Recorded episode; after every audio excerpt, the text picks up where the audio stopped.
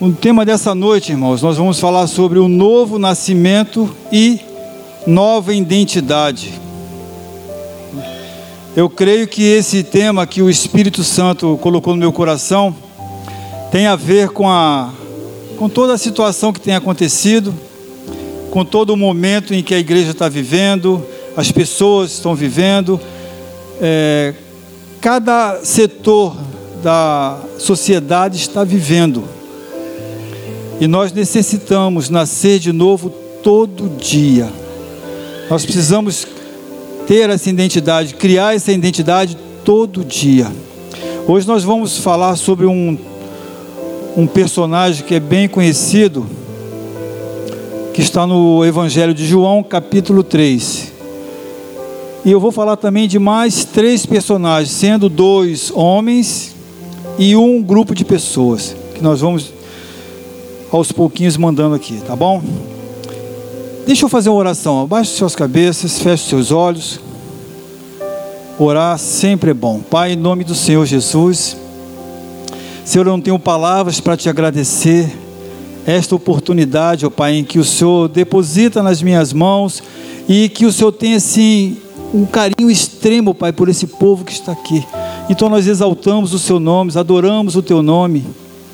Senhor, nós te damos graças, Senhor, porque cremos que o Senhor é um Deus vivo e todo-poderoso, um, um, Deus, ó oh Pai, em que podemos conversar, falar, um Deus em que podemos é, passar para o Senhor aquilo que nós precisamos. O Senhor é um Pai, nós te amamos por isso, ó oh Pai, e sabemos que podemos contar contigo. Nessa noite, ó oh Pai, estamos aqui reunidos em diversas pessoas, Senhor. E elas vieram aqui, Pai, a pedido do Teu Espírito Santo no chamado do Teu Espírito Santo, Pai, porque elas requerem algo de Ti, Pai. Então não deixe, Pai, que essas pessoas, esses irmãos, essas irmãs que aqui entraram, saiam aqui da mesma forma que saíram, ao contrário, Pai, que eles possam sair daqui radiantes, ó Pai, que eles possam sair daqui, Pai, certos da vitória, Senhor, que está já nas Suas mãos para ser entregue. Então eu te louvo, Pai, te glorifico, te bendigo também por essa mensagem e que tudo, Senhor, seja feito para a honra e a glória do seu santo nome. Pai, também quero te pedir nesse momento, Pai, como homem de Deus, na sua autoridade, ó Pai, eu quero repreender agora todo mal, todo espírito negativo, todo espírito de dispersão, todo espírito de sono, de cansaço, todo espírito, ó Pai, de doença, de enfermidade, todo espírito acusador, Pai, em nome de Jesus. Senhor, derrama o teu sangue, ó Pai, sobre essa igreja, Senhor. Cura, Senhor, salva, liberta, Senhor. Restaura o que precisa ser restaurado. Renova a fé, Pai, dos teus filhos, Senhor. Em nome do Senhor Jesus. E todo mal seja lançado no inferno, seja amarrado, seja amordaçado. Nós quebramos agora, eu quebro agora todo o teu processo, tudo aquilo que foi arquitetado no inferno contra esta noite nós queimamos e repreendemos no nome santo de Jesus. Amém. E graças a Deus. Vamos lá. Bom, João 3 é, fala de um diálogo. Começa com um diálogo, uma conversa entre Jesus e o Nicodemos. Nicodemos, um homem de idade já, maduro, a Bíblia não fala, mas ele é um conhecedor das Escrituras. Por quê? Porque ele é um príncipe de Israel. Ele é o principal de Israel. É um fariseu, conhecedor das Escrituras, através, através da Torá. Ele ensina para as pessoas, ele influencia as pessoas, ele dá a palavra dele ele está ligado ao, cine, ao, à sinagoga, a Anás, a Caifás, então ele está junto com aquele pessoal ali. Mas ele procura Jesus. E o que me chamou a atenção, diante de um homem daquele porte, diante de um homem que daquela ciência, vamos dizer assim, não vou dizer tanta inteligência só, faltava alguma coisa para ele. Ele conhecia a Escritura, ele né, influenciava, como eu falei, ele passava a mensagem, ele conhecia o, o Velho Testamento. mas ele não praticava o que ele falava. Ele não colocava em prática. Existe, existia uma fé no Nicodemos, sim, mas ele não tinha força, ele não tinha algo ainda para que ele pudesse colocar em prática aquilo que ele passava para as pessoas. Ou seja, ele não vivia aquilo. Então, como eu mencionei aqui, o tema dessa mensagem é novo nascimento e nova identidade. Amém.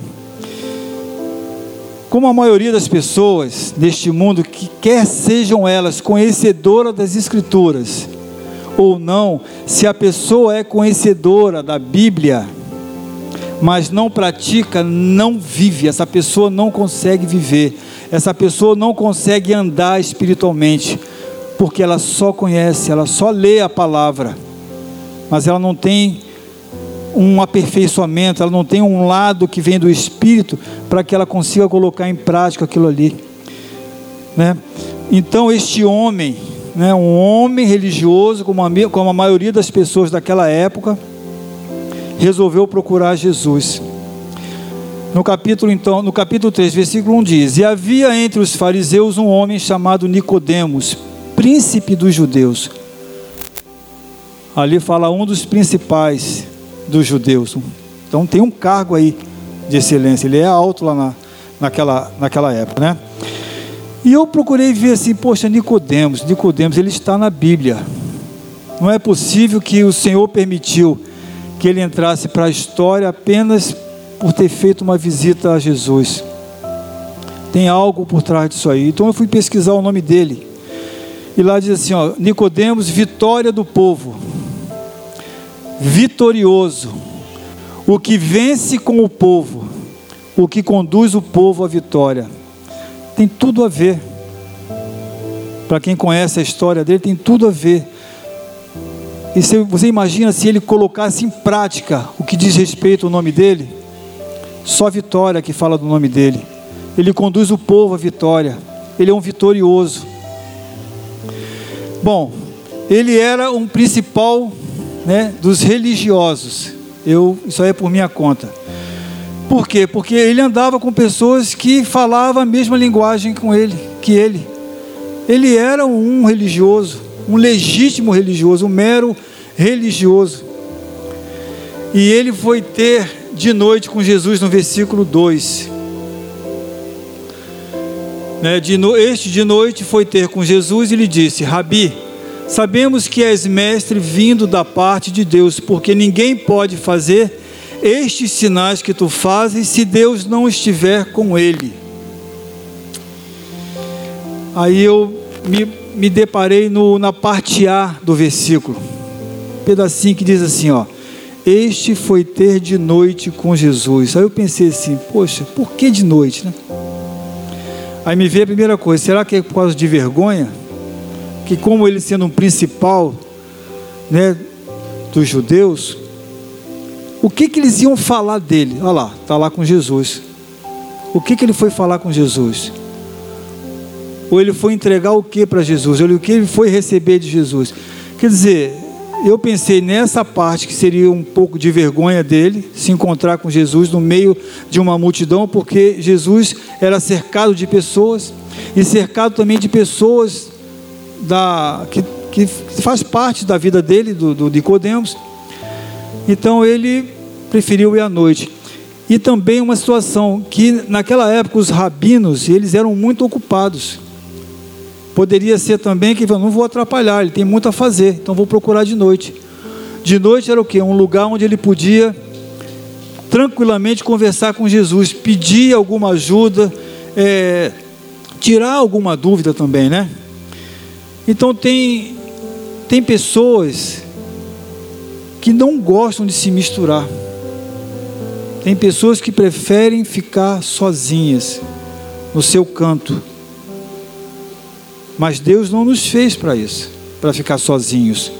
Deus nos fez para vivermos em comunidade, vivermos em sociedade. Tanto que Ele criou a família, tanto que a família está na palma das mãos dele, a menina dos olhos dele. Né? Talvez fosse o caso de Nicodemos, né? E isso que me chamou a atenção, porque não estou dizendo isso que eu estou falando para a igreja, né? Somente para a igreja, eu estou falando porque as pessoas às vezes elas querem até vir para a igreja que estão lá fora, pessoas da alta, pessoas de grande escalão, às vezes elas querem ir até para a igreja, porque elas querem o que nós temos para dar para ela, o que elas não têm. Nós temos o que? Uma palavra de ânimo, né? uma palavra de respeito, uma palavra de motivação, uma palavra de carinho, de atenção. Tudo que você acha que nós podemos dar, eles não têm. Eles têm muitas vitórias financeiras, eles têm muitas conquistas, eles têm muitos amigos da, da roda deles, da, da forma como eles vivem, eles têm a forma de viver deles. Mas isso que eu falei talvez não tenha o respeito, um carinho, uma, uma, um abraço sincero, uma palavra dizendo vai dar certo, creia que vai dar certo. Eles não conhecem esse linguajar, eles não conhecem isso. Mas preferem as pessoas, às vezes, até ficar em casa, inclusive essas pessoas ou dentro das igrejas, no anonimato. Pessoas que se dizem crentes, pessoas que falam do Evangelho, pessoas que até convivem com a gente, e nas demais igrejas, outras igrejas também não são, não é só aqui, mas elas vivem no anonimato, são os crentes 007, ninguém sabe que ele é crente. Acontece algo na escola, no trabalho, a pessoa, em vez de ir lá acudir, dá um, a pessoa passa, olha de lado, vou me meter nisso não, isso não é para mim. Então são esses crentes que são crentes na igreja. São crentes que vêm aqui para receber só e não conseguem dar nada. Às vezes porque eles não têm condição mesmo, não conhece, não consegue se expressar, não consegue, não tem coragem ou então é realmente não querer mesmo, não quero me misturar, não quero mexer com isso. E eu também não estou me referindo às pessoas que estão em casa, que não podem vir na igreja, porque a época permite que eles fiquem em casa. Ainda é tempo de ficar ainda em casa. A não ser que aquelas pessoas estão em casa por causa dos afazeres, porque começa a juntar tanta coisa para fazer que na hora de vir para a igreja não consegue vir de tanta coisa que fez, de tanto cansaço que, que tornou para aquela pessoa que, que era um dia para elas poderem estar comungando, para poder estar se associando, para poder estar assim se misturando, a pessoa simplesmente não vem à igreja. Uma pessoa religiosa, ela demonstra uma santidade por fora, mas dentro dela está tudo revirado, desorganizado, né? A cada dia que passa, essa pessoa se engana cada vez mais. Viver no anonimato, viver no milindre, não pode nem olhar para a pessoa às vezes. Viver no não me toque, não é para crente isso. A pessoa tem que viver novamente, nascer novamente. A pessoa tem que buscar algo de Deus, não algo do mundo, algo de Deus. Infelizmente, para muita gente existe um obstáculo em conhecer a Deus. E esse obstáculo é um ingrediente, se não for um dos principais ingredientes, que é a humildade.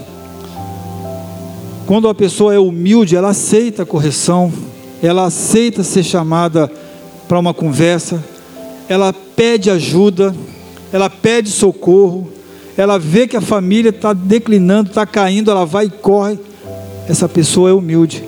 Em Mateus 5, 5 capítulo 3, versículo 3 diz que os humildes, né, em outras versões, os pobres, herdarão os céus, herdarão os tesouros desta terra. Deles é o céu. Amém. Porque são pessoas humildes.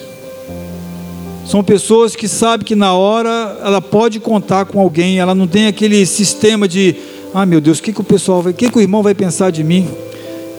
Eu estou sempre nos cultos, todo mundo falha um culto, Estou sempre sentadinho no meu melhor lugar ali, direitinho e tudo. E agora? Eu estou passando para eles que eu vivo bem, que eu estou bem, que eu estou tranquilo, que está tudo certo, mas não está. E aí aquela oportunidade vai embora novamente. E ele vive mais um tempo ali, sem pedir ajuda e sendo massacrado pelo, pelo diabo. Ou então ele pode dizer assim: se você quer se aproximar dele, quer chegar perto dessa pessoa e procurar saber, ele pode até se irritar e dizer: Poxa, essa pessoa não, não, não sabe que eu não quero ajuda, não preciso de ajuda, está tudo bem. Irmãos, o diabo não tem dó do ser humano. A raiva dele é tão grande, o ódio dele é tão grande, é porque os nossos olhos não enxergam o espiritual.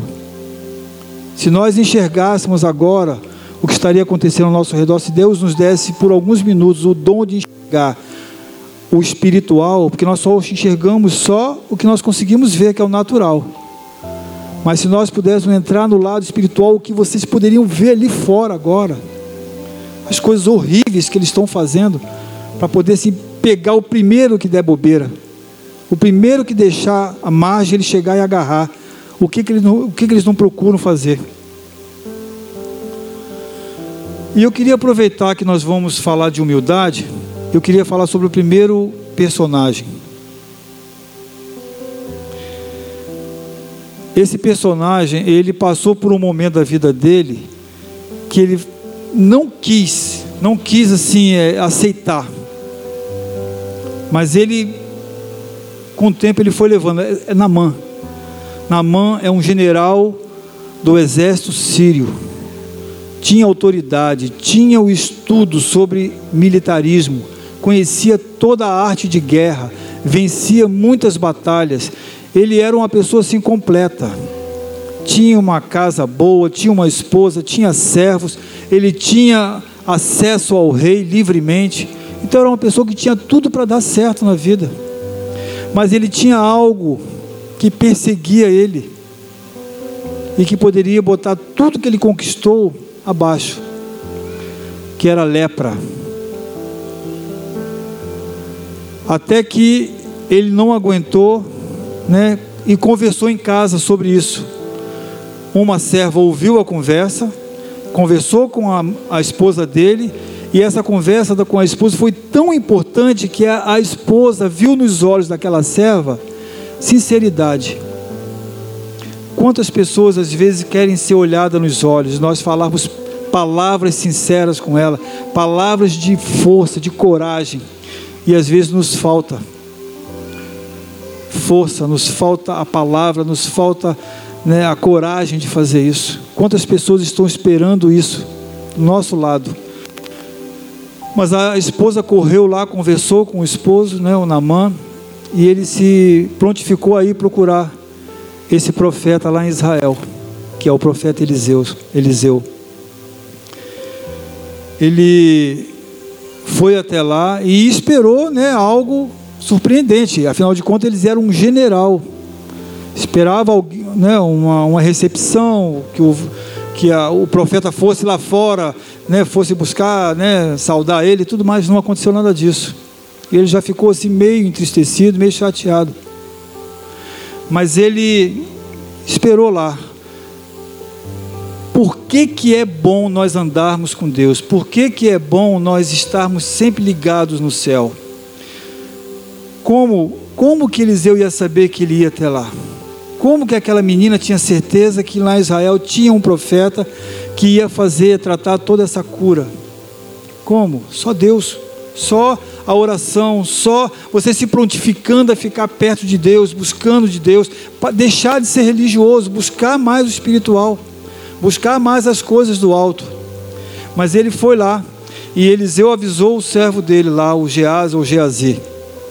Diz para ele ir lá no Rio Jordão e mergulhar sete vezes. Quando ele sair, ele vai estar curado. Olha que autoridade, olha que certeza que esse homem teve. Olha que coragem que esse homem teve. Mas ele foi lá e conversou com o general, e o general ficou assim muito aborrecido. Esperava que ele fosse pelo menos dar um aperto de mão lá e nada disso. E ele foi embora. com toda a sua comitiva.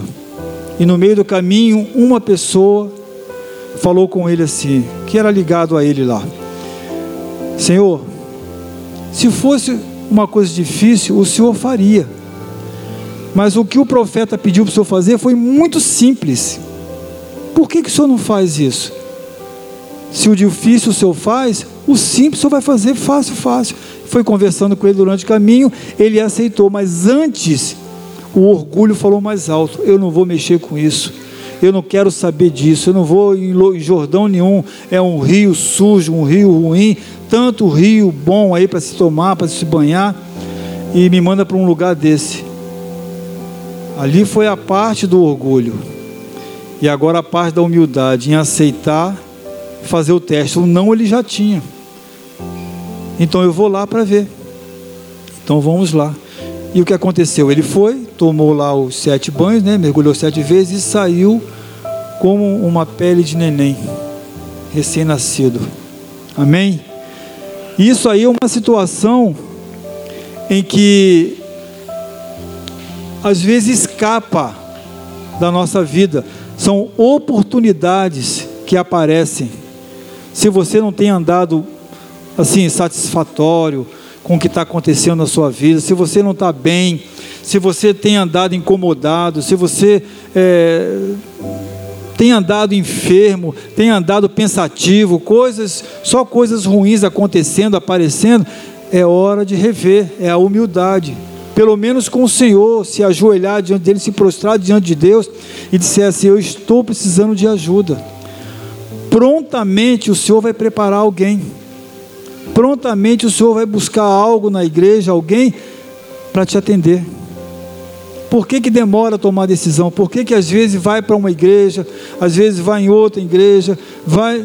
Para quê? Por quê? Se nós temos aqui uma palavra genuína, se aqui nós temos o, procurado dar exemplo para as pessoas, a gente procura enviar o Senhor, a gente procura passar para as pessoas através de testemunho que vale a pena. Não é uma igreja que vai te satisfazer, não é uma igreja que vai resolver o teu problema, não é um pastor que vai resolver o teu problema, não sou eu que vou resolver o teu problema. O seu problema é com o Senhor. Começa a olhar para frente, começa a olhar para para Deus, começa a vivenciar o que, que um cristão tem que fazer, um cristão renovado, um cristão atualizado, um cristão que nasceu de novo. Por que está buscando lugar em outro lugar, pão em outro lugar, alimento? Se nós temos aqui, não é a igreja, não é pastor, não é o apóstolo que vai resolver o seu caso. O Senhor pode usar um canal, pode usar uma pessoa como canal, mas quem resolve os nossos casos é o Senhor. Amém? A lepra, a lepra faz a, a pessoa orgulhosa, viu? Na mão ficou orgulhoso, porque ele não queria que ninguém soubesse daquelas feridas dele. Mas a lepra também não é só aquela lepra da carne, da pele, não, do sangue. Às vezes a lepra está dentro do casamento, a lepra está dentro do trabalho, a lepra está na pornografia, a lepra está lá no, no, naquele descaso que a pessoa está. Está nem aí, é crente só dentro da igreja. Quando sai da igreja, botou o pé para lado de fora, a vida continua. E a lepra vai atrás.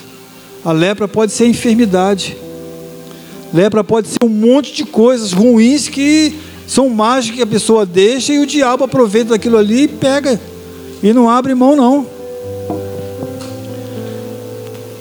Essa pessoa precisa de Deus, mas parece que é Deus que precisa dela, de tão empinado que a pessoa é. Versículo 2: Este foi ter de noite com Jesus e disse-lhe: Rabi, Bem sabemos que é mestre, vindo de Deus, porque ninguém pode fazer estes sinais que tu fazes, se Deus não for com ele. Nicodemos, ele começou é, é, essa conversa, esse diálogo, agradando a Jesus, quase que bajulando Jesus, né? Levantando, exaltando ele. Mas Jesus, ele logo foi cortando Nicodemos. Ele deu um corte nele, porque ele já conhece todo o nosso ser, nada fica oculto ao Senhor. Ele já sabia até o que, que Nicodemos ia fazer ali. Então, Nicodemos agradou Jesus, né? quer dizer, começou lisonjeando, Jesus cortou logo no bom sentido e disse para ele assim: ó, no versículo 3. Jesus respondeu e disse: Na verdade, na verdade te digo, que aquele que não nascer de novo não pode ver o reino de Deus.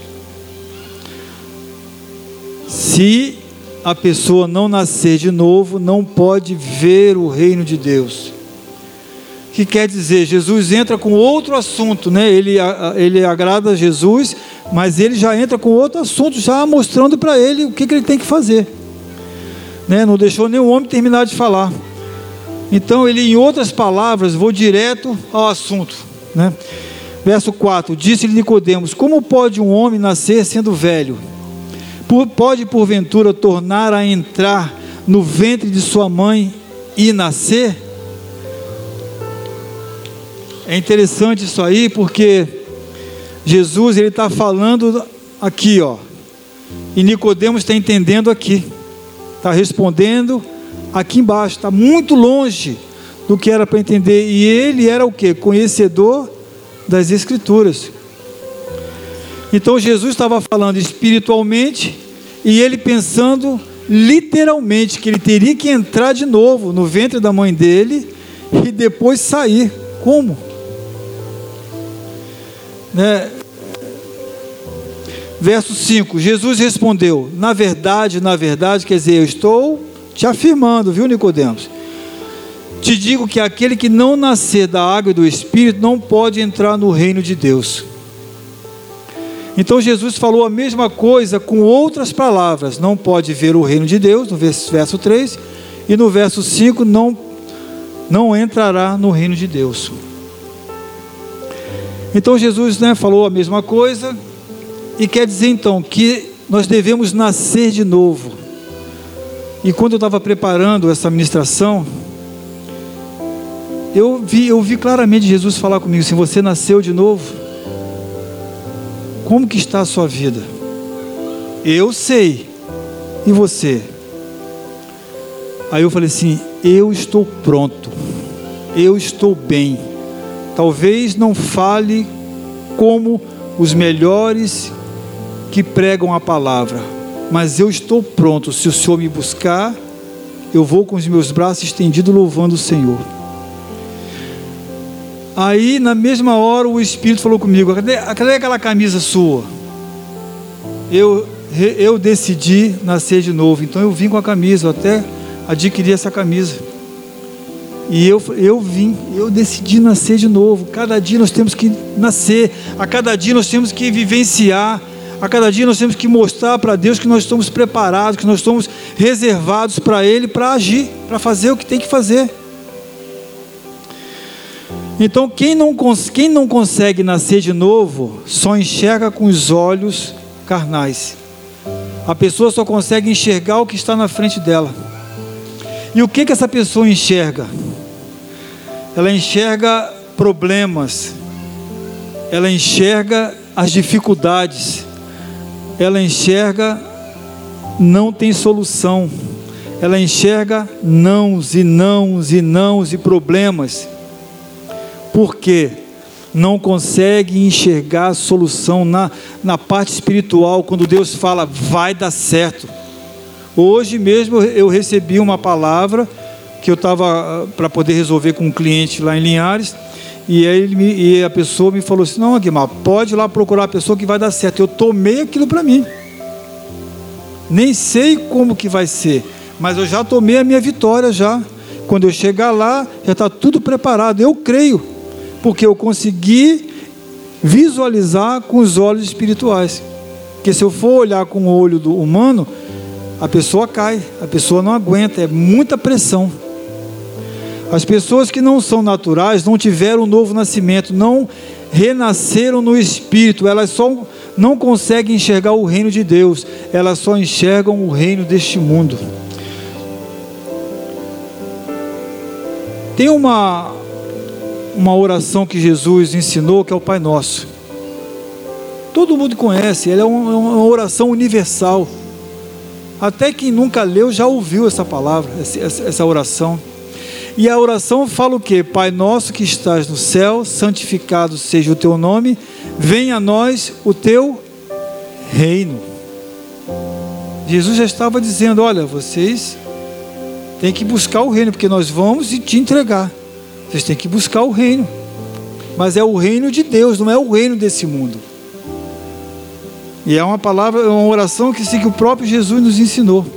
O reino deste mundo, as coisas físicas que você vê, né, que você toca, que você sente, né, que você cheira, que você observa, né, ela só enxerga dinheiro, ela sim, a pessoa só enxerga dinheiro, só enxerga casa, carro, pessoas, roupas, só consegue enxergar isso.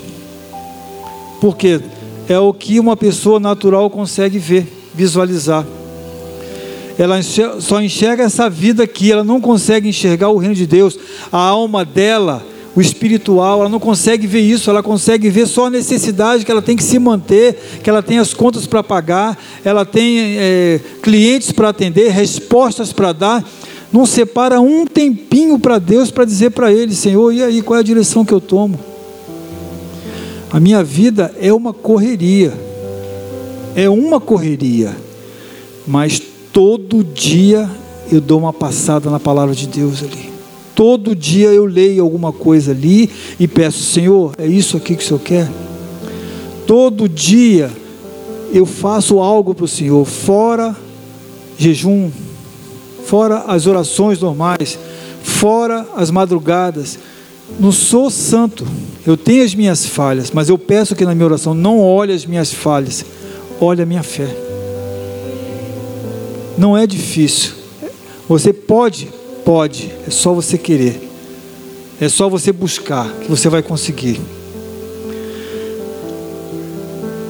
Então Jesus está falando: se você não nascer de novo para Nicodemos, né, não pode ver o reino de Deus. E no verso, no verso 5, como nós acabamos de ler, ele fala de outra forma: não vai entrar no reino de Deus. Isso é sério, irmão. Essa passagem nós até lemos, até ouvimos várias vezes, mas a gente não atenta às entrelinhas. Nós não vamos conseguir ver o reino e nem entrar no reino. Isso vai ser muito triste. Quando alguém ficar aqui na volta de Jesus, vai ser muito triste. A pessoa deve chorar o tempo todinho. Por que, que eu não fiz isso? Eu tive tempo, mas eu não busquei aquilo. Por que, que eu não gastei esse tempo com isso? Por que, que eu não coloquei Jesus na frente de tudo? Aí já é tarde. Você vai ter que passar um tempo ali labutando, vai ser pior. Tomara a Deus que todos nós vamos juntos para o céu. Aquele que não nascer da água e do Espírito, a água, né? A água simboliza né, na Bíblia a palavra de Deus. Aquele que não nascer da palavra de Deus, né, que purifica, que lava o nosso entendimento. Né, quando nós ouvimos a palavra de Deus, ela lava os nossos pensamentos. Né? Às vezes o nosso pensamento está sujo, tem coisas podres lá dentro. Podres que eu falo assim, maus pensamentos, nós somos humanos. Nós somos humanos, nós não somos santos. Nós somos, né, nós somos assim aquele que procura a santidade, busca a santidade. Então, quando você ouve a palavra, que é a água, ela lava os seus pensamentos de tudo que é sujo, né? contrário, tudo que é falso, tudo que é, dá para trás, tudo que te leva para trás, tudo que te empurra para baixo, né? pessoas que mexem com negócios, pessoas que mexem com vendas, e você espera agora vai dar certo, chega lá não dá certo aquilo que você queria que acontecesse, então às vezes é muitos nãos que você recebe, a sua mente fica, fica doida, ela fica pulando de, de pensamento em pensamento e tudo negativo. Aí que era a hora da pessoa parar, né, se reconhecer filho e não Deus, né? Deus é Deus, eu sou filho, eu sou servo, e dizer, Senhor, me ajuda, aonde eu estou errando? O que, que eu tenho feito? Por que está assim? Aonde o Senhor quer que eu chegue? Se o Senhor quer que eu tenha muitos problemas, me fala o que eu tenho que fazer, para não chegar lá, não perder meu tempo mais. Né? Claro, e, quando você olha, quando você nasce novamente, quando você tem essa capacidade de atingir essa meta, de nascer novamente, o seu pensamento, ele vem o que? Clareza, pureza. Você consegue enxergar as coisas como se ela fosse assim boas, bom, é, bons negócios, não só bons como grandes negócios. Ou então dentro da família uma vida plena, uma vida realizada como família, como esposo, como esposa, com diálogo, com conversa, com é, sem repetições, mas ali com um beijo, com um abraço carinhoso, um bom dia.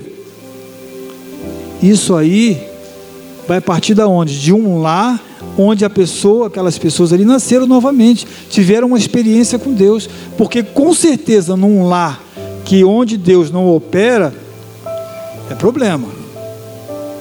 A pessoa até se exercita em fazer o bem, mas ela tem que, aquilo que eu falei, a pessoa tem que buscar em Deus, não é no homem, é em Deus. Quando, a pessoa tem, quando uma pessoa tem o Espírito Santo dentro dela, então ela, ela tem o caráter de Deus. Eu e você temos que ser a imagem e semelhança de Deus. Foi uma palavra que eu procurei. Nós temos que ser a imagem e semelhança de Deus, porque existe uma promessa lá em Gênesis, né? Façamos o homem a nossa imagem conforme a nossa semelhança. Então nós temos que ser a imagem e semelhança de Deus. Como é que faz isso, Aguimar? Começa a procurar aonde estão as falhas. Começa devagarinho. Começa a orar mais. Quem sabe orando mais, muitas coisas vão se dissipar sem fazer muitos alardes, muito, exigir muito sacrifício. Outro exemplo né, de outro personagem, uma pessoa muito conhecida no Velho Testamento e também conhecida no Novo Testamento, Elias. Elias teve um momento em que ele fraquejou. Ele tem uma voz forte, corajoso, homem de Deus, profeta, ele não pensa para falar, ele chega, o que Deus manda fazer, ele faz, ele fala. Mas teve um momento em que ele recebeu uma pressão tão grande que ele não aguentou. Ele saiu fora, saiu do cenário dele e fugiu, fugiu literalmente. Fugiu para outro município, lá, outro lugarejo, lá longe. Mas como o nosso Deus que sabe toda a nossa vida e conhece o oculto, né, da nossa vida, do nosso coração, foi atrás dele. Eu não te mandei ficar em caverna. Eu te separei para você cuidar das minhas coisas. Levanta, come, bebe, que o teu caminho é longo. É o que diz a palavra. Ele não prestou atenção nisso. O anjo ele foi e dormiu novamente.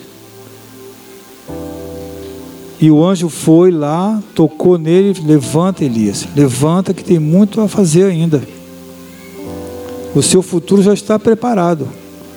Faça, cumpra o presente. Levanta, come, se alimente, porque o caminho é longo. 40 dias ele andou, e 40 noites.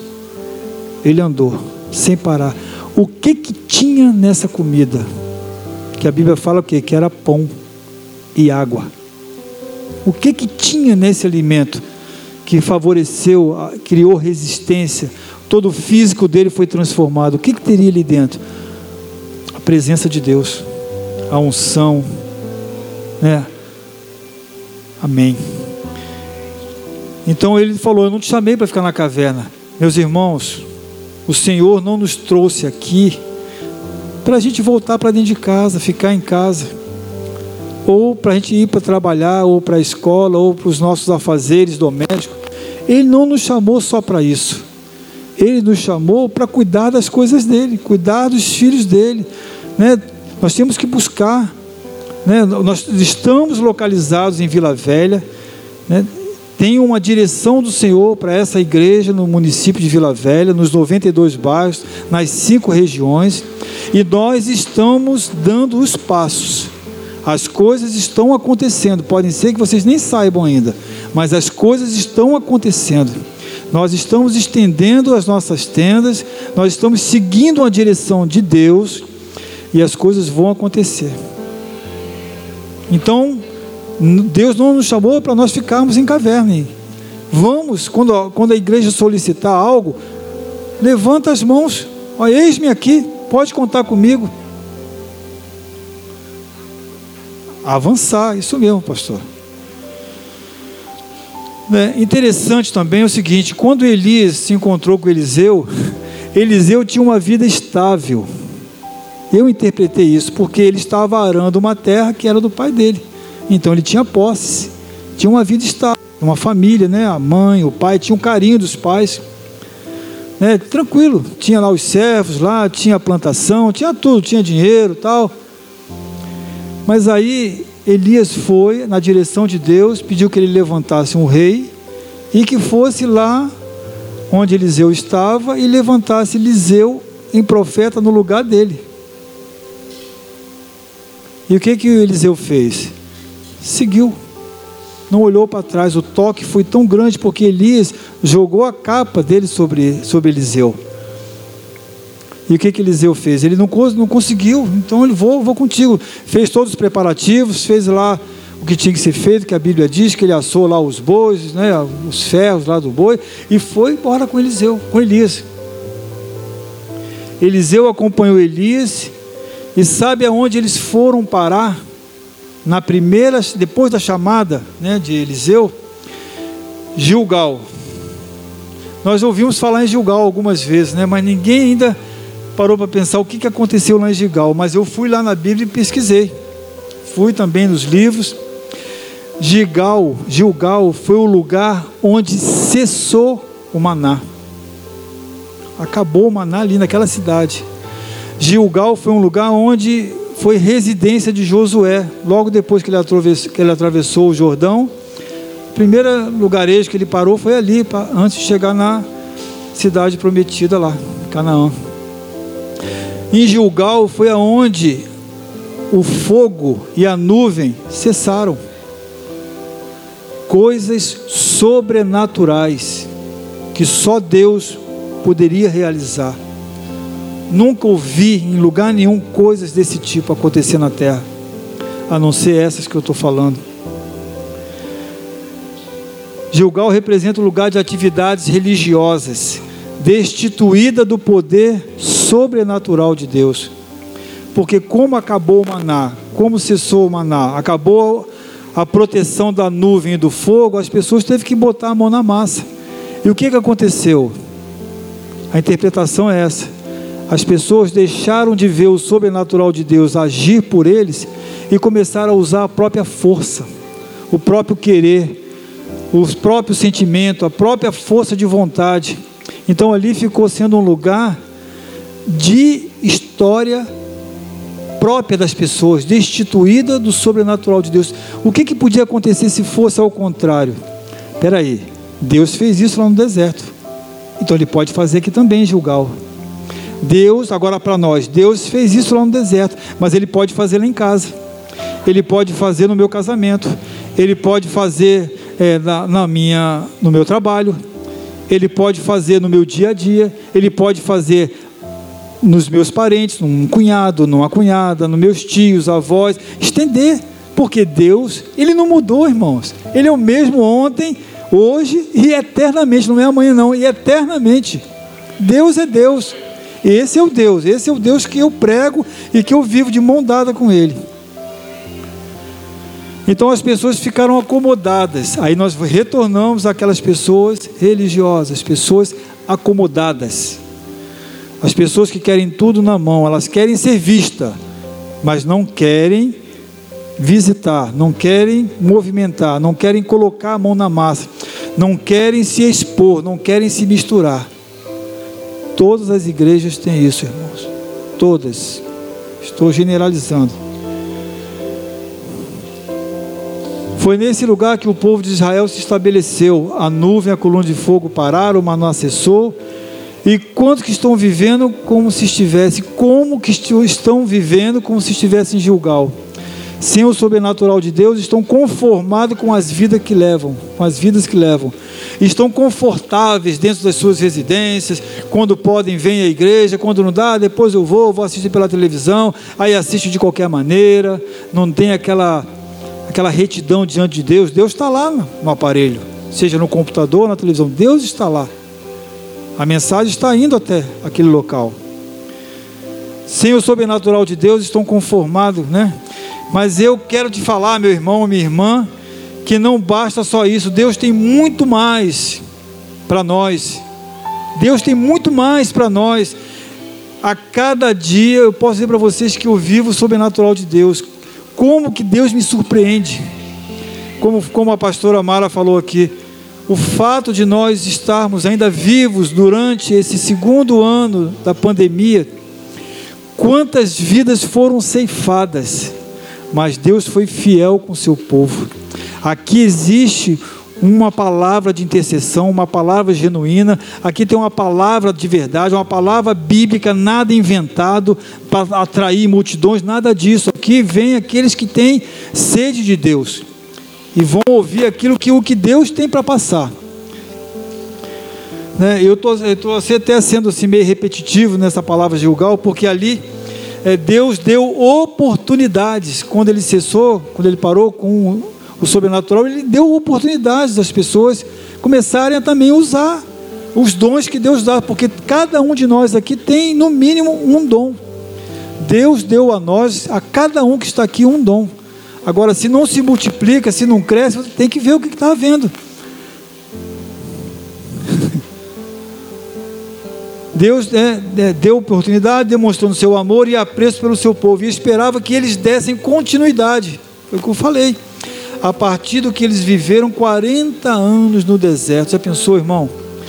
Todo dia o maná estava ali, certinho. Todo dia de manhã tinha codornize Todo dia tinha água. As sandálias dos pés não estragavam, não estouravam, porque era, o poder de Deus era tão grande que elas cresciam com o tamanho do pé das pessoas. As roupas que eles usavam não se perdiam, porque conforme a pessoa ia engordando, ia crescendo, as roupas acompanhavam também, porque era Deus que comandava aquilo ali. Todo dia o Senhor preparava a coluna para proteger do sol a, uma insolação naquelas pessoas. Toda noite ele colocava uma nuvem de fogo, uma coluna de fogo para que as pessoas não se perdessem, porque elas andavam dia e noite. E eu também pergunto o que que tinha naquele maná que um ser humano com toda a bioquímica que ele tem pudesse resistir ao deserto e o que, que continha naquele maná ali? O que, que, que, minerais que tinha ali? Que sais que tinha ali? Que o que? Eu digo para vocês, ali tinha a virtude do Espírito Santo. Ali tinha a presença de Deus naquele, naquele alimento. Então, irmãos, para que, que é isso? Para que a gente não pense em, poxa, está faltando isso, está faltando aquilo. Deus consegue te alimentar. Deus consegue trazer à realidade aquilo que está na memória. Deus tem como fazer isso. E o terceiro, o quarto e último grupo, para finalizar, são os discípulos. Os discípulos andaram com Jesus aproximadamente três anos. Não foi isso? Três anos. Ali eles ouviram as pregações de Jesus, as parábolas de Jesus. Ali eles foram de cidade em cidade com Jesus. Ali eles vivenciaram os grandes milagres que Jesus fez: cura, ressurreição, libertação. Ali eles conviveram com Jesus durante quase três anos e puderam aprender muita coisa com Jesus ali, três anos. Mas o que, que aconteceu? Olha como que as pessoas, olha como que o ser humano é falho. Quando Jesus foi preso, o que, que aconteceu? O que, que a Bíblia diz que aconteceu com os discípulos? Todos eles fugiram, largaram Jesus sozinho. Esse pessoal andou com Jesus, almoçaram junto, passaram lá os apertos juntos, viveram os grandes milagres juntos com Jesus, mas na hora em que mais Jesus precisava deles, eles foram embora.